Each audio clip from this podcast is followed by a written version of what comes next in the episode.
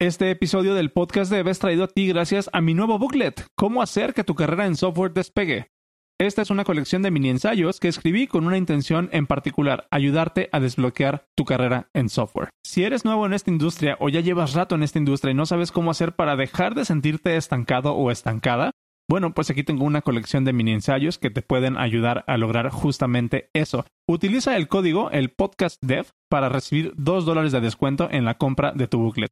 Y así podrás descargarlo en formato PDF y en EPUB por solo 3.99 dólares. Si eres miembro de 10X, puedes leerlo gratis desde ya. Vete a 10x.dev, diagonal miembros y obtén tu descarga completamente gratis. Pero si decides comprarlo, ve a los show notes de este episodio y ahí encontrarás el primer enlace que te llevará a la página de compra donde ya estará aplicado el cupón de descuento el podcast dev y así lo puedes comprar por solo 3.99 dólares. Si te gusta lo que hacemos, si te gusta este proyecto, por favor considera comprarlo. Es de gran ayuda para mantener las luces prendidas en el podcast Dev.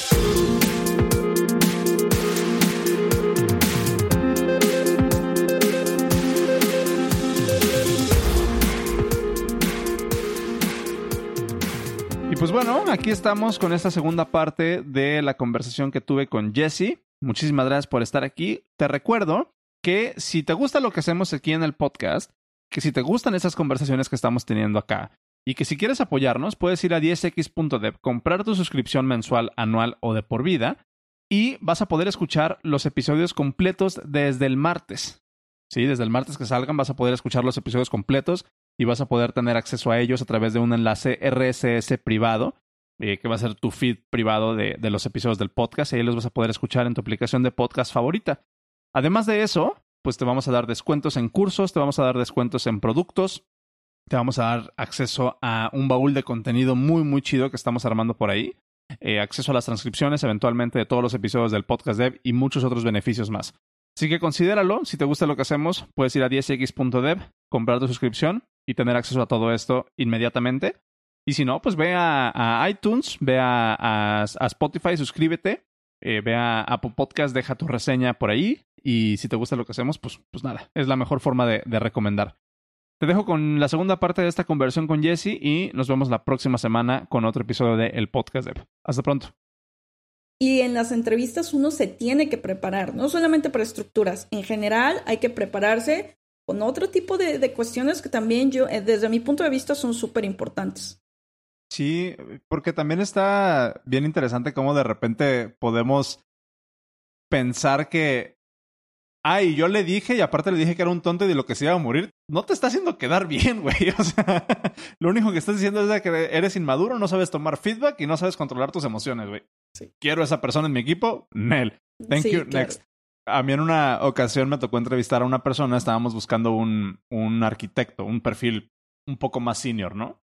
Que también es otra, otra eh, concepción errónea, creo, en esta industria, que conforme vas escalando en digo, a mí no me gusta llamarle escalar, pero conforme vas teniendo responsabilidades más cercanas al negocio, vamos a decir, eh, es porque eres mejor técnicamente y cuando es exactamente lo contrario. O sea, si eres bueno técnicamente, pero conforme vas escalando otra vez, por lack of a better word, eh, en realidad lo que más importa es tus habilidades de negociación, de comunicación, de mediación, de organización, de liderazgo y todo eso. Y en esa ocasión, me tocó entrevistar a esta persona que estábamos buscando para un perfil senior. Y e igual, ¿no? Durante las entrevistas como que había algo que no encajaba. Este, yo le hice una pregunta que fue así como de, a ver, ¿y cómo le haces para resolver un problema cuando tu equipo a lo mejor no tiene las habilidades necesarias para entender cómo resolverlo de la mejor manera, ¿no? Fíjate la respuesta que me dio. Igual no voy a decir quién, quién fue. ¿Sí? Fíjate la respuesta que me dio. Me dijo, no, pues es que en ese caso la verdad prefiero este removerlos de la ecuación, este, los pongo a hacer otras cosas y yo me llevo, yo me enfoco en los problemas, en los problemas importantes y, y yo me encargo de que salgan, ¿no? Es así como que, wow, qué chingón eres, güey. cool, ¿no? Entonces es así como que, pues no, o sea, no, no es realmente lo que estoy buscando. Pero otra vez, técnicamente era muy buena esta persona. Entonces yo como, como manager en ese momento, también hice un chequeo y dije, a ver, no sé si, si su respuesta me cayó mal o, o no me hizo clic por un sesgo mío sí. o porque realmente hay algo mal ahí. ¿no? Sí. Entonces lo que hice fue, lo escalé y lo mandé con el CTO. A ver, cool, gracias por tu entrevista, vamos con el. Sí. Lo entrevistó y 15 minutos en la llamada, todavía seguía en llamada y me escribe el CTO así como que, no. y yo así como de, ah, ok, no fui yo, Sí. no fui yo. Entonces ya agarré, le mandé correo. Eh, tuvimos el debrief, el CTO y yo, y, y fue así como de, güey, creo que, creo que esquivamos una bala, güey. O sea, qué, qué, qué buen, qué buen, qué buen. O sea, el, el proceso funcionó, Sí. ¿no? De alguna manera. Nos, nos dimos nuestra palmadita en la espalda de, uff, la sacamos. 15 minutos después de que le notificamos que ya no íbamos a seguir en el proceso de entrevistas, nos contesta este güey eh, diciéndonos, pues es que es una pena que dejen pasar talento tan bueno este, Ah, cuando claramente ustedes no tienen ni siquiera un proceso de entrevistas a- a- Es a- a- cierto. de un buen nivel. Y nos, y nos pone enlaces a, blog posts de compañías de así es como debería de funcionar su proceso de entrevistas. Y yo así como de, güey, No es cierto. wow. Qué, qué buena bala esquivada. Y, y es bien No, importante una lo que bala de dices. cañón, ¿eh? o sea. No, no, no, o sea, pero grandísima. O sea, es totalmente cierto lo que dices, lo de evitar los sesgos. A veces a mí Ujú. me han preguntado, oye, ¿por qué los procesos de entrevista, o sea, en diversas empresas, ¿por qué los procesos de entrevista son tan largos? ¿Que no nada más Sí. pueden hacer la entrevista de RH y la técnica y listo? Y entonces es cuando dices, no, porque ahí te puede afectar el sesgo, porque hay diferentes temas que hay que evaluar, no solamente la parte técnica, y es mejor que tengas como ese proceso un poco más largo, porque entonces también vas hablando con diferentes, diferentes roles, ¿no? O sea, hablas con diferentes también perspectivas, hablas como diferentes niveles dentro de la empresa, y sí es importante, pero bien detectado del lado de ustedes, sinceramente. Sí, estuvo, estuvo heavy. Y también, no sé qué, piens qué, piensas tú de esto, que me imagino que vas a estar de acuerdo. Pero de repente siento que, que enfocarnos nada más como en esta parte tan utilitaria de, no, pues es que yo programo y a mí evalúenme nada más por mis habilidades de programación. Ya me voy a poner a lo mejor un poco más metafísico, pero es como esta idea de, pues, qué, qué feo, ¿no? Que, que reduzcas tu valor como persona al lenguaje de programación que, que te Sí. gusta, ¿no? Ni, ni siquiera en el que eres mejor, el que Sí. te gusta, porque te vendieron esa idea y tienes ese dogma, ¿no? De que es el mejor lenguaje de programación y por eso estás aprendiendo eso. Entonces, yo lo que, lo que le intento como comunicar a, a muchos de mis estudiantes y de la banda con la que, con la que hablo es esa idea de eres más, eres mucho más que, que tu lenguaje, eres mucho más que tu tecnología. Y, y de alguna manera empujar esta idea de que no, a mí nada más únicamente evalúenme por las habilidades técnicas es renunciar a esa parte que te hace humano. Esa parte que, como tú decías, te ayuda a crecer y, y, y- y lo hablábamos al inicio de la llamada, ¿no? Estos mentores que te dicen, oye, por aquí no vayas, que, que asimiles esa información y digas, ah, sí es cierto. No, Sí. no todo el mundo es nada más como, como yo lo veo, ¿no? Sí. Y también hace ratito dijiste algo bien interesante, haciendo paréntesis, que me hizo mucho sentido con lo que hablábamos al inicio de, de, de la plática, de tu formación como, como maestra. Eh, cuando decías, pues es que de repente tendemos a preferir perfiles un poco más junior porque tienen más apertura a recibir feedback y es justamente lo que dijiste al inicio de a los niños no les da miedo No, regarla. no, definitivo. pero conforme vas creciendo, te empiezas a crear estas barreras, estos dogmas, estos miedos. Sí. ¿no? Si, si, si tú creces desafortunadamente en un ambiente ultra competitivo, ultra técnico, donde cometer errores es algo penado y te ridiculizan y te hacen pagar las consecuencias, que, que yo siento que hay una distinción ahí importante entre pagar las consecuencias y hacerte responsable de tus errores, son cosas Sí. completamente diferentes. Si creces en un ambiente tan frío como, como lo que muchos en esta industria promueven como la idealización de un trabajo de programador, pues obviamente te va a dar miedo levantar la mano y decir, oigan, yo pienso esto Claro. te va a dar miedo explorar nuevas ideas, te va a dar miedo explorar nuevas iniciativas, te va a dar miedo explorar otras áreas del negocio que a lo mejor, como tú, ¿no? Que estaba escuchando una de tus participaciones con, con Bryce, eh, eh, que, que hablabas justamente de esa transición de, pues yo hacía backend y de repente Sí. me di cuenta que me gustaba un chingo data y me fui para Sí. allá. ¿No? es Sí, así sí. como que, wow. Eso, eso es mucho de admirar porque es así como que ese es. nivel de, de, de confianza y ese nivel como de, de, aplomo de decir, yo soy mucho más que alguien que hace Python. Y soy mucho más que alguien que diseña APIs. Y si ahorita me interesa este, empezar a explorar data, empezar a explorar inteligencia artificial, pues me voy a ir por allá porque es lo que me está nutriendo y me va a dar para adelante, ¿no? O sea, y, no pasa nada. Pero, pero ese, ese caparazón o esa coraza tan dura que se va armando conforme vamos creciendo como personas, ya deja tú de programadores, de lo que sea, como personas, pues te vas curtiendo y es mucho más difícil empezar a tomar esas decisiones, pero es importante tener esta conciencia de, de, de, que hay una manera de romper esa, esa barrera y más veces de las que no, del otro lado hay un mundo mucho mejor, mucho más tranqui. ¿no? Como lo que hablábamos de, pues ya no te peleas en Twitter porque te das cuenta que son discusiones que valen madre. Sí, ni, ni, importa, o sea, ¿para qué gasto mi energía?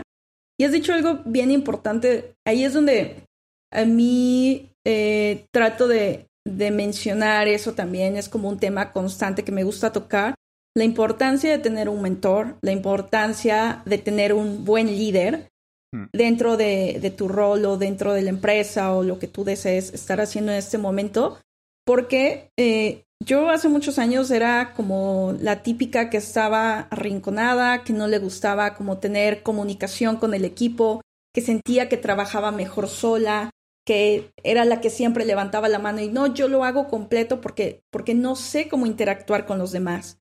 Y, y, mm. me costaba mucho. Y cuando me equivocaba, era de, ups, o sea, ya la regué, ¿qué hago? Este, me van a correr, ¿qué, qué va a pasar? O sea, ay, no tengo la experiencia y entonces también empieza a llegar el síndrome del impostor y es que no sé hacer ni una sola línea y es que tampoco me sé comunicar. Y ahí tengo que dar gracias ese cambio que tuve en mi vida eh, a un líder que, que, tuve hace muchos años, Eric Ruiz. A mí me encanta mencionar a, a Eric. ¿Eric Ruiz de Chávez? Sí, claro, por supuesto. Ay, amiguis, nos está escuchando, Olis. Ah, ya. Mi, gran, mi gran este mentor, fui, fui Padawan de, de él.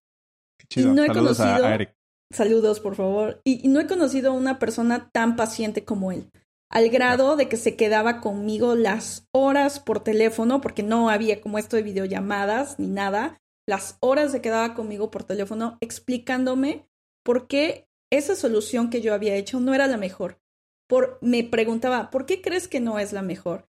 Y cuando él veía que yo me estaba empezando como a tartamudear y a tropezar y a dudar y así, me decía, tranquila, no va a pasar nada, volvamos a analizar el problema y veamos las soluciones, ¿no? Y más allá de echar culpas y decir, es que tú rompiste Cuba y bla, bla, y ahora resuélvelo y te vas a quedar hasta las seis de la mañana hasta que quede, era de, vamos a ver qué es lo que pasó y yo quiero entenderte a ti por qué lo hiciste así. No, no te voy a decir yo por qué tienes que hacerlo así. Yo quiero entender a ti qué te hizo tomar esa decisión para que esto trajera, un efecto escalonado a romper Cuba, pero quiero saber por qué lo pensaste así. Y fue tanta su paciencia que yo empecé a tener mayor confianza en mí, a levantar más la mano, a decir, oye, yo quiero resolver este problema con el equipo, yo quiero trabajar ahora en backend, no solamente en frontend, dame un ticket más difícil, puedo ser responsable en esto. Y eso para mí me hizo cambiar totalmente mi forma de pensar y ahora no me da miedo en decir, por otro lado, siempre me dijo, no tengas miedo a preguntar, no tengas miedo a decir no sé y a decir no sé en este momento, pero lo puedo investigar. Dame oportunidad de hacerlo. Y ahora no me da miedo el decir y levantar la mano, ok, no sé cómo se resuelve esto, pero entre el equipo vamos a ver cómo solucionas el problema. Vamos a ponernos a investigar analicemos qué es lo que está pasando. No hay respuestas eh, tontas, no hay casos que no se, se deban de hablar. Hablemos, vamos, lluvia de ideas, no importa lo que se te ocurra, quiero escucharte, quiero que vaya más allá de lo que solo yo estoy pensando como líder y quiero escucharlos a todos. Entonces, esa confianza que a mí Eric me ayudó a tener, trato ahora de yo llevarla con el equipo o con, ya sea como líder, ya sea como miembro del equipo, pero es lo que siempre trato de hacer. Quiero escucharlos, no soy la que yo tiene la última palabra, porque al final somos un equipo. Que yo ponga la cara es otra cosa, ¿no? Pero todos estamos haciendo esto. Yo no quiero aplausos para mí, yo quiero que todos en el equipo se les reconozca por lo que se está haciendo en equipo. Exactamente. Hay una palabra luego muy trillada eh, que incluso es, es, tan usada, pero es tan poderosa, pero es tan usada que a veces ya está como que se está pervirtiendo el, el, el significado real, ¿no? De la palabra, que es la palabra empoderamiento. Muchas personas se quedan nada más con el, em, la, la, la, idea del empoderamiento desde el punto de vista de, del contexto en el que lo escuchan a lo mejor la primera vez. Y siento que muchas personas igual se quedan con la percepción errónea de que empoderar a alguien significa decirle, es que eres bien chingón, es que eres bien bueno, es que eres muy buena, es que, es que tú no te puedes equivocar. Sí. Cuando en realidad el empoderamiento, siento yo, es más como lo que tú experimentaste, ¿no? Y, también la bandera con la que yo llevo a mis equipos y con la que yo intento liderar a mis, a mis, a mis, pues sí, a mi, a mi, gente, ¿no? Que es empoderar, no es decir todo está bien, y no te puedes equivocar. Empoderar es decir, no pasa nada si te equivocas. E incluso, si tú como QA, ¿no? No, no, recuerdo si, si, si, esa situación con Eric era específicamente en QA. Si tú como QA pudiste tirar producción, es mi problema de, de yo como líder, sí. porque es mi responsabilidad a ti, darte a ti el, el, el, la infraestructura correcta o poner los procesos adecuados para que ese tipo de problemas no puedan escalar de esa manera. Pero si yo como manager sí. te hago pagar a ti un error de administración mío, te estoy dando en la madre horriblemente sí. y creces con miedos y creces no queriendo levantar la mano. Pero el empoderamiento consciente o el empoderamiento eh, nutrido o el empoderamiento, ¿cómo se podrá decir? Eh, no, pues, pues bueno, ¿no? Uh -huh. Claro. este, es, es decirte, está bien si, si la riegas, está bien si sí. cometes errores, porque de eso puedes aprender. Y me imagino que es algo que tú estás viendo mucho ahorita haciendo data, uh -huh. que lo hablaba, por ejemplo, con, con Noé, que fue invitado hace unos, el sí, episodio pasado, escuché, la, claro, claro. ahorita, que hablábamos de, de, data engineering, pero tú haces data, data science. Sí. Yo le decía, saqué una frase en el episodio con Noé donde le decía, incluso hasta hacer data engineering science puede ser mucho más noble porque hasta cuando la cagas, tienes más información sobre la cual trabajar. Sí, ¿no? totalmente. Entonces, espero que cometas errores en data. Sí. Espero que, que, que, ar que, arrojes información que a lo mejor no tiene sentido porque tu chamba es encontrarle sentido a esa información, ¿no? Entonces, sí, esta es, es, es bien importante. Y otra cosa que dijiste, uh -huh. eh, que me gustaría recalcar y que la banda se llevara, muchas veces confundimos el, el, el, el fin, ¿no? Confundimos uh -huh. un hecho con la razón. O sea, es como, hay una frase que me gusta de correlation does Ajá. not mean causation. O sea, sí. que algo esté relacionado no significa que por algo pasó otra cosa. Exacto. Y, y, y haciendo eco a lo que tú dijiste, es que trabajaba sola, ¿no? Sí. Mucho Mucha banda tiempo. se queda con la idea de que trabaja sola porque es buena. Sí cuando en realidad es porque no sabes comunicar. Es, que trabajes Yo, solo no es, claro. no es una estrellita de, ah, eres muy chingón y trabajas solo. Es así como que no, güey, al contrario. No, no, no sabes no. trabajar en equipo. Y, y, fíjate que algo que, que creo que a mí me pasó en particular es, una, no sabía trabajar en equipo. Otra, no sabía cómo pedir ayuda. No tenía uh. idea de cómo pedir ayuda sin yo sentirme menos tenía esa, esa idea, esa tonta idea de que si yo pedía ayuda era porque no estaba lo suficientemente capacitada, porque realmente no era tan buena como yo decía que, que supuestamente era, y porque no quería de cierta forma el poder delegar lo que yo estaba haciendo, porque entonces yo, claro. pe yo perdía como ese, ese foco que tenía, ¿no? Pero con el paso de los años, gracias a Dios y gracias a la fortuna y a las personas que están a mi alrededor y lo que he aprendido, es que no está mal el decir no lo sé todo, no está mal el decir, ¿sabes qué? Ya esto me sobrepasó, no, no sé cómo hacerlo, necesito apoyo, necesito alguien más experimentado que me pueda al menos guiar, necesito hablar con alguien con más experiencia y que me cuente si, si voy bien, si voy mal. Y el tiempo que tenemos en la industria no significa o no nos tiene que llevar por el lado de, si yo tengo 10 años, tengo 15 o los que cada quien tenga, no significa que yo lo deba de saber todo. De tengo experiencia con ciertos problemas, pero no lo puedo saber todo y no está mal levantar la mano y decir, hey, ¿alguien me puede ayudar con esto? Sin miedo a que, a que me tachen y diga, oye, pero no tienes 15 años. ¿Cómo es que estás preguntando cosas tan básicas? No lo sé, de verdad no lo sé, ¿no? Tú, tú ahorita llevas gente, tienes un equipo de gente, con, o sea, lideras gente, ok. Entonces, creo que, creo que es, es un muy buen momento como para, para, para aterrizar este punto porque creo que es súper importante. Luego escucha el podcast, pues mucha banda que va iniciando, ¿no? Y que, y que pues, la intención es de que se lleven con algo de, a ver, hay, hay una manera más humana de hacer las cosas. sí. Eh, y otra vez, conociendo nuestra audiencia, que también es una gran parte de la chamba que tenemos que hacer aquí, es saber quién nos está escuchando y qué mensaje queremos dar, conociendo cómo cachan ese mensaje. Creo que podemos ser prácticos en esta ocasión y como managers o como, como líderes podemos decirle a, esta gente que nos está escuchando por qué es importante que levanten la mano. Yo voy a, voy a poner el, el ejemplo y tú me dices si es correcto o no. Yo como líder eh, si yo pregunto a alguien de mi equipo, oye, ¿ya hiciste esto?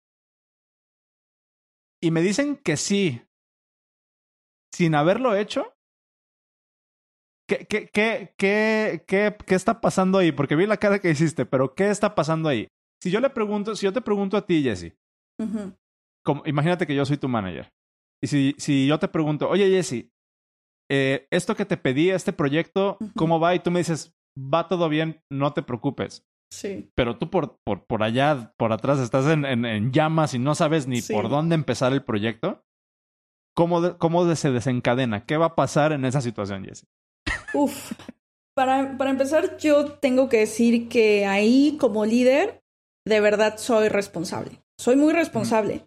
Porque puede pasar que la persona a quien le asigné tal tarea yo no le he dado la suficiente confianza como para que me diga, ¿sabes qué? Es que ni siquiera lo he empezado porque ni siquiera entendí el problema. No te entendí en la llamada que tuvimos. Ok, yo estoy fallando. No me supe expresar, no te di el ticket bien desarrollado, no te hablé perfectamente de la descripción, no te hablé del alcance, de cómo esto impacta otros niveles del negocio, de la empresa. Por ahí la falta de, comunicación estuvo mal para empezar. No te doy la confianza, tú no tienes, tú como, como eh, colaborador mío, no tienes la confianza en mí para decir, no, no te entiendo, no te entendí. Entonces, ahí estoy, estoy mal, ¿no? De ese lado. Y por otro lado, es de verdad estar muy pendiente con las habilidades de cada persona. El no, el no cargarte tampoco la mano a ti, porque considero que tienes cierta experiencia técnica, porque considero que posiblemente eres el que o la que resuelve los tickets más rápido, la tarea más rápido. Y entonces tú empiezo a cargar la mano, la mano, la mano, a llevarte a un estado de cansancio de que ni siquiera te estoy dejando tener esos respiros, ¿no?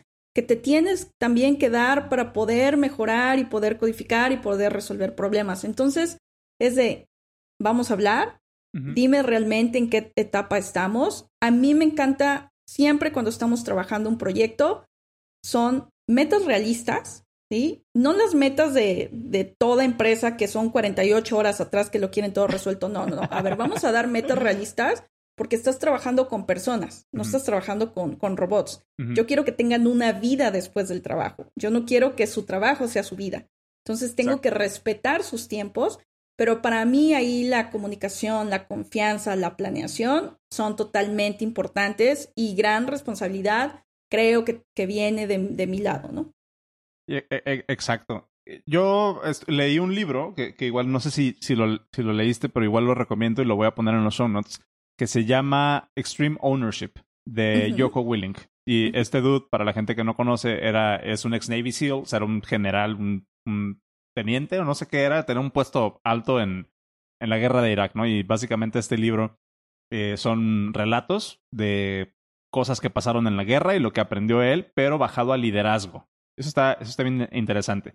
Y en un pasaje de ese libro ah, comenta algo que pues, dice algo que, que, me hace mucho ring, que es el, el performance del equipo o el output de un equipo no es más que el reflejo de su líder. 100%. O y si tú como líder estás agarrando la culpa y reflejándola hacia, hacia la gente que trabaja contigo, tú eres el que está, el que está mal sí. en, en, ese punto. y aquí tú mencionaste algo que es esta, esta importancia de, de, de la confianza y esta, y esta importancia de la comunicación, pero yo siento que, que va de ambos lados. En esta situación que, que, describimos, podemos poner mil escenarios de qué es lo que va a salir mal, ¿no? Sí. ¿Por qué? ¿Qué es lo que va a salir mal y cómo va escalando? Eh, una, el proyecto no se va a entregar a tiempo. Sí. ¿No? Para, para empezar, ¿no? Que es así como que parte sí. uno.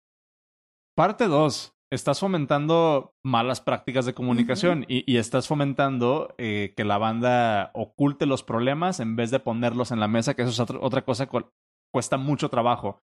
Claro. Decir, oye, yo creo que esto está mal por esto. Pues, ok, espero que hagas eso, espero que me digas que no. Es, esa es una frase que yo le digo a todos mis equipos. Tu única chamba. Eh, es lo primero que les digo cuando recién inician mis equipos, lo que les digo es, lo único que espero de ti Así, lo único, lo mínimo, bar, barra mínima, es que me digas que no. Que me digas que mis ideas son malas.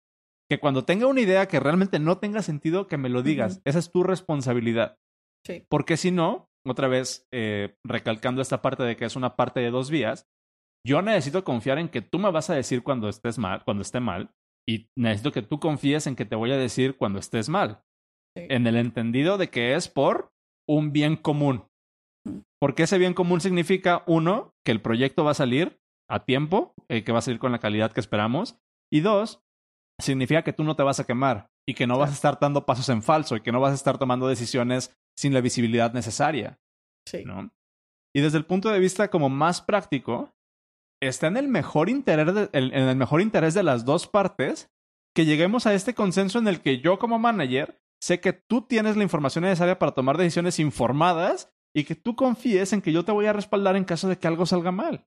Claro. y para eso nada más tenemos que sentarnos y hablar. Claro. Una vez al mes, entender cómo vas, qué te duele, qué está funcionando, qué no está funcionando, hacia dónde vamos, hacia dónde quieres crecer, cuáles son tus intereses. Si tú entraste a esta empresa para aprender Machine Learning porque tenemos un departamento de Machine Learning súper chido, pero te pongo a hacer frontend, sí. te me vas a ir. O sea, te me vas a ir. Y no hay nada de malo en sentarte con tu manager o con tu líder en decirle, dude, la neta no me gusta lo que estoy haciendo. No me siento cómodo, no me siento cómoda, no siento que esté aportando mi mejor trabajo, no siento que tengo las herramientas para hacer mi mejor trabajo. Y pueden pasar dos cosas. Una, tienes un buen manager que te va a escuchar uh -huh. y te va a dar esas herramientas y va a ser todo cool. O dos, te vas a dar cuenta de que estás en un lugar en el que no deberías estar y puedes tomar una decisión para cambiar de trabajo. Y todos felices. Totalmente. A mí, eh, en un lugar, X lugar, no voy a decir ni cuándo, ni em dónde, ¿Empresa ni nada. conocida? En, en X empresa, Ajá. yo te puedo decir que, que yo creía que estaba muy feliz. Yo pensé que era mi trabajo ideal. Yo creía. Y estaba haciendo algo que me encantaba y me apasionaba. Pero el detalle ahí fue que nunca me sentí escuchada por el manager, que nunca mm. sentí que de verdad el manager eh, se preocupara por el resto del equipo, que era trabajo antes que tu salud, trabajo antes que tu salud mental, mm. que tu descanso, que lo que tú puedas hacer en tu tiempo libre y dije, esto no es el tipo de vida que yo quiero. O sea, yo no estoy viviendo un poco lo que comenté anteriormente, o sea, yo no estoy viviendo para trabajar. Uh -huh. Necesito desarrollarme, quiero desarrollarme profesionalmente y demás, sí, perfecto, pero el trabajo no es más importante que mi familia, no es más importante que mi tranquilidad, ni mi paz mental, ni mucho menos. Dije, listo, podría estar en el trabajo de mis sueños, uh -huh. pero esto se está convirtiendo en una pesadilla. Y fue, gracias, pero no gracias, me tengo que ir, ¿no? Y es, y es ese mal manejo. Y muchas veces lo hablé y lo externé. Si no lo hubiera hablado, listo, ok, se entiende. Nunca dije nada, nunca levanté la mano, él tampoco se dio cuenta. Pero uh -huh. a pesar de que lo externé, fue de gracias, muchas gracias. Y hasta de las malas experiencias con los managers, yo trato de aprender algo y trato de no repetir eso, no traer eso con el equipo. Siempre trato de hacer lo que me hubiera encantado que se hubieran preocupado un poco más por mí. Y regresamos a la misma idea, no somos máquinas, no somos solamente ahí un ente sentado ocho horas diarias enfrente de una computadora tecleando. Al final somos personas y sentimos sí. y tenemos problemas en casa y tenemos problemas personales. Entonces no tenemos que olvidarnos de eso porque de verdad de ahí parte todo, o sea, de ahí parte esa unión que a mí en lo particular me gusta tener en, en los equipos donde estoy, ya sea como desarrolladora o yo como, como manager, me gusta cuidar mucho es, esa parte importante, ¿no? Y, y hay otra eh, como concepción errónea, creo. O bueno, no concepción errónea, voy a dejar de decir esa palabra. Hay más como, como esta idea o esta noción entre los grupos técnicos que ah, ese güey es manager. Ah, no, así como. sí. Uy, no, ya te convertiste en lo que, en lo que siempre juraste destruir. Tú como programador, al parecer, los managers y los programadores siempre están, siempre están peleados, ¿no? Sí. Eh, y, y, de repente ahí me he cachado a varios programadores en, en un aforismo que me gusta decirles, porque les digo, güey, ok, si no quieres hablar con tu manager, entonces mejora tus habilidades de comunicación. Aprende a escribir bien, Aprende a leer bien. Aprende a crearte tus propios tickets. Aprende a, diseñar tus propios documentos de, de arquitectura. Y, y, te juro que tu manager nada más te va a citar una vez al mes para decirte qué onda, ¿estás contento? Sí o no, y ya. Sí. Y cuando se los pones en, en, esa bandeja, en ese modo, que es así como que, güey, otra vez, no estás trabajando, o sea, no te estén chingando porque es inherentemente responsabilidad del manager hacerte la vida imposible. Es porque tú no estás haciendo bien un trabajo de comunicación, güey. Y se quedan así como de, ah, chingada. o sea, claro. no manches. Y, y, todo eso se tiene que ir aprendiendo. O sea, son esas habilidades que de verdad no las tenemos que dejar de, de, lado y le doy una importancia bien, bien particular más allá de la cantidad de, de tech stack que tú conozcas. O sea, vas a desarrollarte, tienes que desarrollar otros criterios profesionales que no los tienes que, que dejar. Y a mí me encanta cuando cuando estoy entrevistando a alguien y veo que se sabe comunicar. Puede haber otro lado donde veo que tal vez puedes llegar a ser eh, un poco más tímido, más tímida y lo entiendo. Está bien, todos somos diferentes. Pero cuando empiezan a soltarse un poquito más, empiezan a hablar, empiezan a uno también entrevistando, hace cierto tipo de preguntas y empiezan a soltarse un poco más, y dices, perfecto, ok, es, es un poco tímida, está bien, ¿no? Vamos a trabajar con eso, está perfecto también. Sí, y, y, también haciendo callback a otra cosa que dijiste, que mi salud mental no es más importante que mi trabajo. Hay, otra frase que a mí me gusta decir, que es, yo trabajo para vivir, no vivo para trabajar. Sí. O sea, y, y, también hay banda que, que luego se prende cuando, cuando hablo de productividad. Y es así como que, ay, yo no utilizo to-do list y la chingada. Es así como que, güey, la productividad no es un calendario, no es un to-do list. Sí. O sea, ser más productivo significa haz lo necesario, lo justo en el menor tiempo posible y salte a caminar con tus perros, a cocinar, a ver una película, a vivir tu vida, pero no necesariamente es hacer más trabajo, porque luego también es, es con la idea con la que se queda mucha banda. Y la salud mental. El otro día publiqué un tweet, no sé si lo viste, que decía, a ver, startups, en términos de, de ROI, ¿no? De, de, de demostrar cuánto les importan sus empleados, mejor páguenles la terapia en vez de poner una mesa de ping pong y chelas en la oficina. Sí. Entonces, así como que mucha banda se quedó así como de, ah, ok.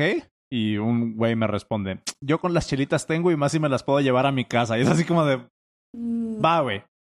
Está bueno también. Si te sirve, está bien, ¿no? No, es bien importante de verdad la salud mental. Algo que, que he notado es que creo que cada vez somos como más abiertos a hablar de salud mental, de decir, sí, yo estoy con el psicólogo, sí, yo hago yoga, yo hago meditación, yo tengo tal cuestión ahorita con, con la salud mental, estoy mejorando esto, em, soy un poco aprensivo en esto, ¿no? Y veo también, por fortuna, que está ese lado de los que somos empáticos y decimos, ok, lo, si eres mi amigo, si te conozco, si no, lo que sea, oye, mi DM está abierto. Si quieres hablar conmigo, escríbeme. A mí me gusta, te puedo escuchar, te puedo apoyar, eso, lo otro. Entonces, esa parte creo que no, no lo tenemos que dejar de lado porque tenemos que estar bien primero con nuestra mente, tenemos que estar bien con nuestro cuerpo. Si no, empieza uno a caer en otro tipo de complicaciones. Yo ya tuve eh, el síndrome del impostor, yo ya me sentí también eh, quemada, es horrible tener eso de, de burnout y dije, no más, no, no puedo volver a caer en esto. Y cuando empezó a pasar lo de lo que te digo de, de este manager que pensaba que estaba en mi rol ideal pero empecé a caer en burnout otra vez. Dije, antes de llegar a eso, porque no quiero volver a pasar ahí, pues gracias, pero, pero no gracias, ¿verdad? Sigamos adelante y vayamos a otro lugar. Tomas cartas en el asunto definitivamente porque ya sabes en dónde vas a terminar, ¿no? Sí. Hay, una, hay un ejercicio que me gusta mucho, que me, que me gustó mucho hacer, eh, lo hice hace algún tiempo, eh, es esta idea de, de tu manual, ¿no? Tu manual, de, tu manual de persona. Yo le pongo pues mi, manual de Swanros, ¿no? Y, y el ejercicio consiste en escribe un manual para otras personas que van a trabajar contigo. Buenísimo. Y y ese ejercicio puede sonar como muy simplista, ¿no? Puede sonar como muy em, mecánico, muy técnico de cómo voy a hacer un manual para mí. Ah, y hubo algunas personas que incluso cuando les pasé este enlace me dijeron, suena muy egocéntrico, porque suena, suena a que, a que las otras personas se tienen que adaptar a, a tu forma de trabajo. Y en el contexto en el que está este, este manual o este ejercicio, pues es, trabajamos de manera remota.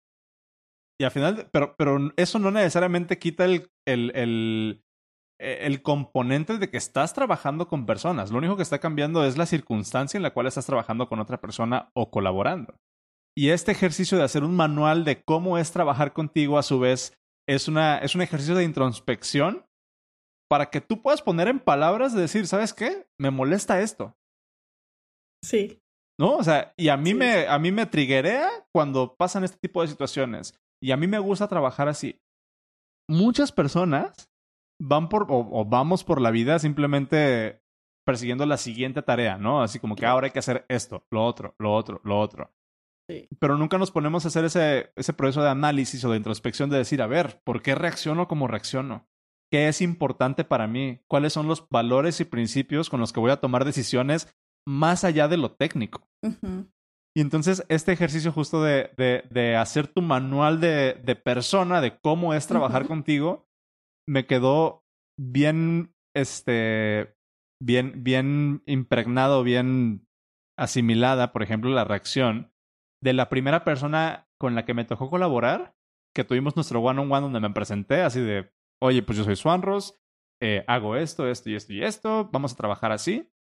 Y al final de la llamada le dije, y por cierto, te paso este en link por favor, dale una checada y avísame qué onda. 15 minutos después me responde esta, esta chica y me dice, no manches, qué bueno que me acabas de pasar esto, porque este, me, me, quitas muchísimas dudas, este, y ya sé que puedo contar contigo, y ya sé que te importa, y no manches, es como si te conociera de, de hace años. Así como que, cool. O sea, justamente para eso es. Más allá de decir, ah, a mí me gusta esto, es así como de, mira, esto es lo que a mí me importa, estos son mis principios, estos son mis valores, busquemos la manera de, de, trabajar juntos. Y ahora que, que, estoy como yo, como, como gerente de ingeniería en, en, esta empresa, un ejercicio que quiero empezar a poner a, hacer a mi banda es semana uno de tu onboarding, haz tu manual. ¿Qué te gusta?